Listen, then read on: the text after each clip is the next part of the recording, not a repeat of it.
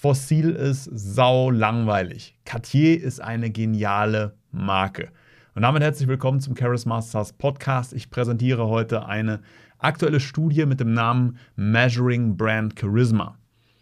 In dieser Studie ging es diesmal nicht um Menschen, sondern es ging um Marken. Und zwar um Luxusmarken. Und es wurden von Forschern verschiedene Marken untersucht. Es wurden Leute befragt, um herauszufinden, was ist denn so die Essenz von Marken, wo Leute sagen, ich brauche das unbedingt, was macht so eine Luxusmarke aus, was macht das Charisma von tollen Marken, wo jeder kaufen will, aus? Und was unterscheidet diese Marken von Marken, bei denen das nicht so ist, wo Leute ja, nicht so gerne kaufen oder nichts dabei fühlen, wenn sie es kaufen, wo kein tolles Gefühl, keine tolle Erfahrung ausgelöst wird. Und es wurden von den Forschern neun Verhaltensweisen identifiziert, die charismatische Luxusmarken in der Wahrnehmung von anderen Marken unterscheiden. Und das kannst du gerne nutzen, um einmal auch zu prüfen, welche dieser Sachen du schon umsetzt, wie weit du da bist, wenn du, ja, also das ist gültig sowohl für Menschen an sich, fürs Charisma, als auch für Marken. Wenn du eine Marke aufbaust, kannst du gerne mal einfach schauen, welche dieser Sachen setzt du schon ein und wo könntest du noch dich da weiterentwickeln, gefördert werden. Das ist natürlich besonders interessant, wenn du wirklich ein Unternehmen leitest. Weil du willst ja, dass Leute auch sagen, ich will unbedingt bei dir kaufen, du bist auch die einzige Wahl. So, schauen wir mal auf die neuen Dinge, die da herausgefunden wurden. Die erste Sache, die herausgefunden wurde, ist ein massiver Unterschied in der Außenkommunikation. Da wurden Zitate genannt wie Cartier ist so eine innovative Marke, so innovativ in der Kommunikation, so eine tolle Marke. Apple hat immer eine Geschichte zu erzählen. Hinter jedem Produkt ist eine Geschichte. Chanel nutzt immer charismatische Celebrities, um zu kommunizieren wohingegen gesagt wurde, Fossil, ja, unterscheidet sich so gar nicht in der Art und Weise, wie es sich selbst präsentiert. Es inspiriert nicht, ist nicht aufregend, ist so eine langweilige Marke. Also, da wurden Sachen herausgefunden wie diese Marken sind besonders expressiv in ihrer Kommunikation, drücken sich sehr stark aus, die charismatischen Marken, sind enthusiastisch in ihrer Kommunikation verbinden sich die ganze Zeit mit ihren, ja, mit ihren Käufern, mit den Interessenten, ist optimistisch und ja, sehr, sehr engagiert auch. Das sind so die Unterschiede in der Kommunikation. Die zweite Sache, die herausgefunden wurde von den Forschern, das ist die Art und Weise, wie Inspiration ausgedrückt wird.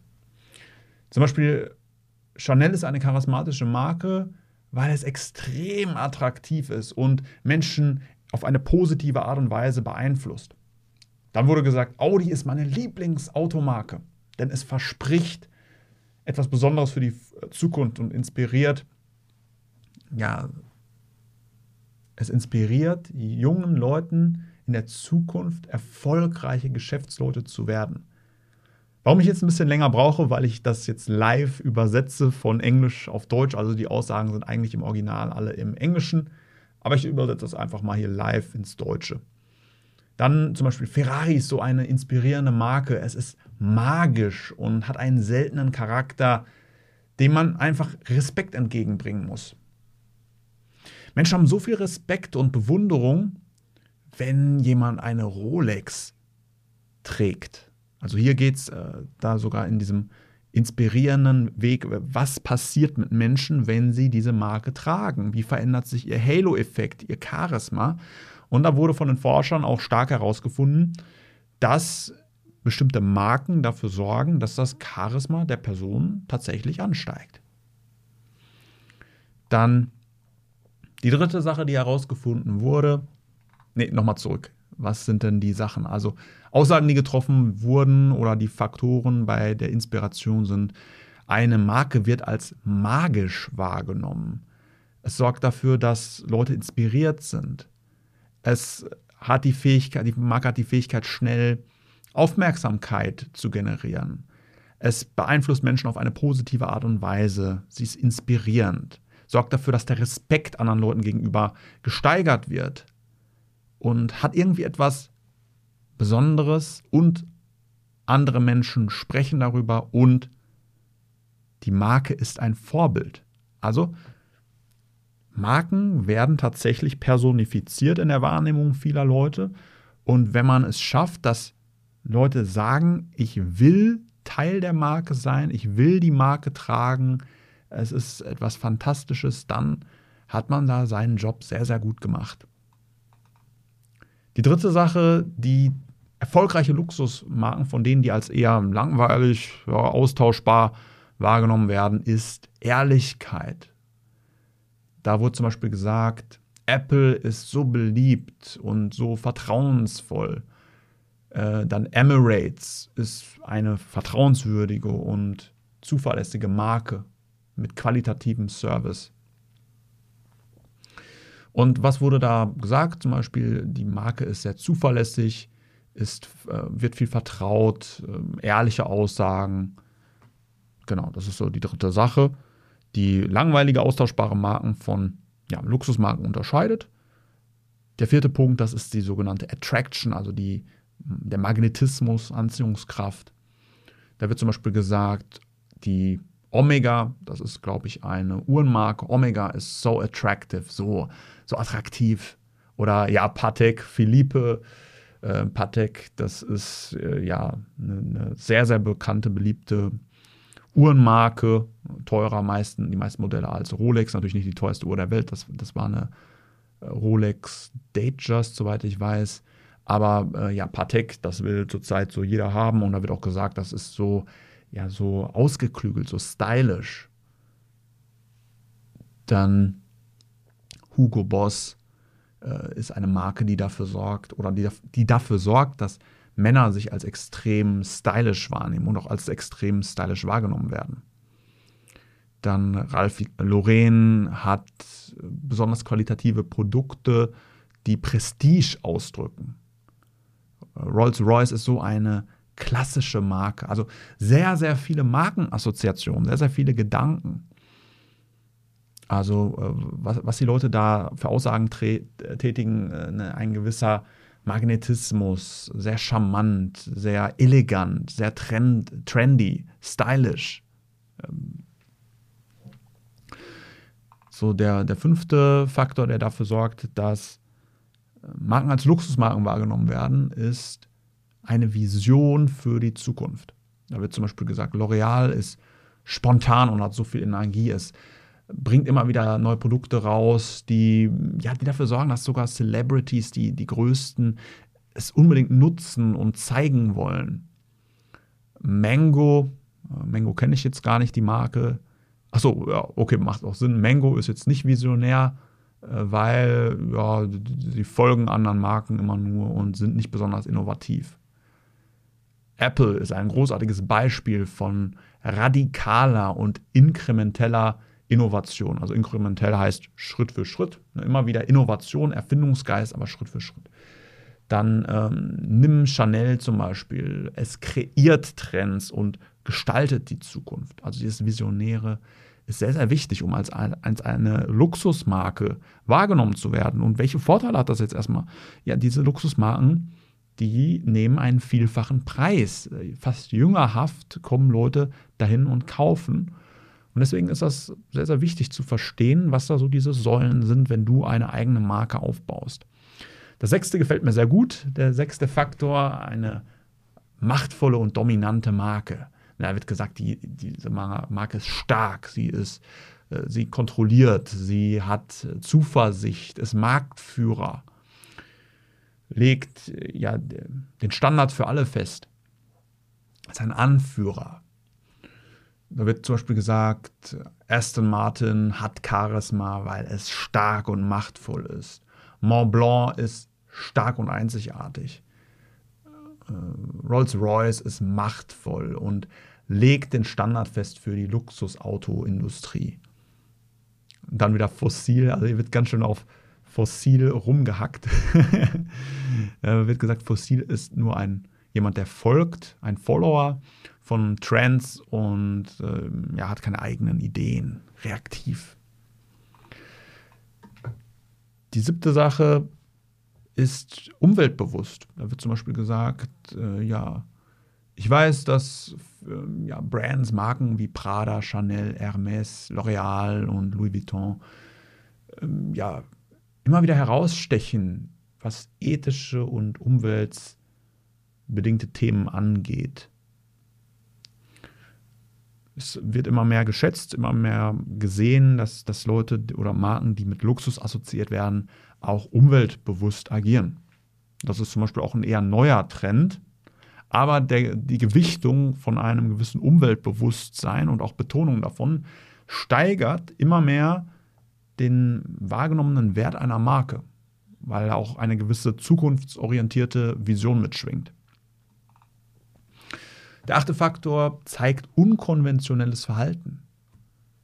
Also spricht sich offen aus, macht Dinge, die andere Marken nicht machen, ist provokant, ne? Unkontro also kontrovers und überrascht Kunden. Da wird hier zum Beispiel gesagt, ähm, charismatische Marken sind die, die dich überraschen mit Dingen, die du nicht erwartest. Also habe ich auch schon mal drüber gesprochen, über zum Beispiel das teuerste Restaurant der Welt. Da sind über 100 Akteure mit beteiligt, um Dinge zu inszenieren, die niemand erwartet. Hier wird zum Beispiel noch gesagt, ich liebe Tom Ford, äh, weil es so provokant ist. Es ist atemberaubend, sexy und stylisch. Und der letzte Faktor, ähm, auch besonders interessant natürlich fürs Thema Charisma, wird assoziiert mit einem starken Anführer, sowohl aktuellen Anführer als auch vergangenen Anführer. Da wird zum Beispiel gesagt, der CEO hat höhere Werte, höhere Standards als andere, also als die Mitarbeiter und gibt sie auch nicht auf. Also so eine gewisse Sturheit, aber Qualitat, also qualitätsorientierte Sturheit. Dann der CEO hat unglaubliche Führungsfähigkeiten und kommunikative Fähigkeiten und der CEO ist inspirierend und gibt Energie. Welche Beispiele werden gegeben? Ähm, ja, charismatische Marken sind synonym mit großartiger Führungsfähigkeit. Steve Jobs ist das perfekte Beispiel. Er blieb immer bei seinen Prinzipien oder Prinzipien treu und hat höhere Werte kreiert. Dann Karl Lagerfeld, äh, so ikonisch, ist ein so inspirierender Designer für Chanel. Und dann wird noch gesagt, ich war traurig, dass Christopher Bailey äh, als CEO von Burberry sich verabschiedet hat. Er hat Burberry in eine ikonische Marke transformiert und auch durch Social Media im Marketing zu einem gewissen Luxusstandard gebracht. Also das ist natürlich ein Faktor, der sehr, sehr wichtig ist. Und dafür sorgt, ich habe jetzt noch was Spannendes gelesen, deswegen habe ich einmal kurz unterbrochen weil hier unten ist noch ein Text, der das Ganze nochmal ein bisschen mehr erklärt. Aber das zeigt, es gibt verschiedene Dinge, die dafür sorgen, dass Marken als besonders charismatisch, als mit Luxus behaftet wahrgenommen werden. Und mein Fazit ist, Marken, die diese neuen Verhaltenswe Verhaltensweisen etabliert haben oder auch immer stärker einbinden, werden mit mehr Luxus, Status und Anerkennung wahrgenommen, können höhere Preise abrufen, bekommen treue Leute, die da auch immer wieder kaufen und die, die das nicht machen. Und diese Studie betont immer wieder die Marke Fossil. Bei denen ist das nicht so. Da wird gesagt, ähm, da werden von Kunden als austauschbar, langweilig und so weiter wahrgenommen. Ob das jetzt wirklich so ist, ist natürlich eine andere Sache. Also ich habe auch äh, noch, wie alt ist die? Vor acht Jahren hatte ich auch mal so eine Uhr von Fossil. Ähm, keine Ahnung. Aber ich verstehe auf jeden Fall, was gemeint ist. Und wenn ich jetzt auch so an, an Uhrenmarken denke, wenn ich jetzt äh, ne, die Uhren, die ich aktuell auch kaufe, die letzte, die ich mir auch wieder geholt habe, war auch eine Rolex und einfach diese Sachen, die da hier beschrieben werden, die fühle ich da genauso. Also auch wenn ich so meine nächsten Investitionen plane und überlege, dann sind das auch immer eigentlich bestimmte Marken, die diese neuen Assoziationen haben. Also ich zähle die gerne nochmal auf. Also zum einen eine sehr gute Kommunikation. Was mir da noch einfällt, ist Ryan Reynolds. Der ist jetzt hier nicht genannt, aber Ryan Reynolds hat einen YouTube-Kanal und da zeigt er immer wieder einfach nur Werbung und die ist so provokant, so gut kommuniziert, so lustig, dass Leute einfach alles kaufen, einfach nur, weil es Ryan Reynolds ist. Das ist natürlich auch noch ein Faktor einer charismatischen Humanmarke.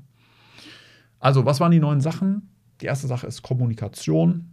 Das zweite ist eine gewisse Inspiration. Das dritte ist Ehrlichkeit. Dann kommt Anziehung, Vision, Dominanz und Macht, Umweltbewusstsein, Unkonventionellheit und Assoziation mit einem starken Anführer. Wenn jetzt Sachen bei dir noch nicht gegeben sein sollten in deiner Kommunikation, in deiner Markenkommunikation, dann können wir gerne mal zusammen darauf schauen, was du machen kannst. Wenn du möchtest, helfe ich dir gerne dabei, charismatischer zu werden, um beruflich und privat Vollgas zu geben. Wenn du das möchtest, dann buche jetzt gerne deine kostenlose Erstberatung. Da kannst du entweder gehen auf www.felixforce.de oder auf www.felixforce.de. Also ich wollte jetzt eigentlich zwei Optionen geben, aber das ist ja der klassische Marmeladeneffekt in der Psychologie. Wenn ich zwei Optionen gebe, ist es unwahrscheinlicher, dass das jemand macht. Deswegen sage ich, wenn du das für dich umsetzen willst, dann geh gerne mal auf www.felixforce.de. Trag dich da gerne ein für eine kostenlose Erstberatung und wir können gerne mal zusammen darauf schauen, analysieren, aufbauen, wie du beruflich und privat Vollgas geben kannst, wie du charismatischer werden kannst. Und in dem Sinne, sehr, sehr spannende Studie. Ich wünsche dir noch einen schönen Tag.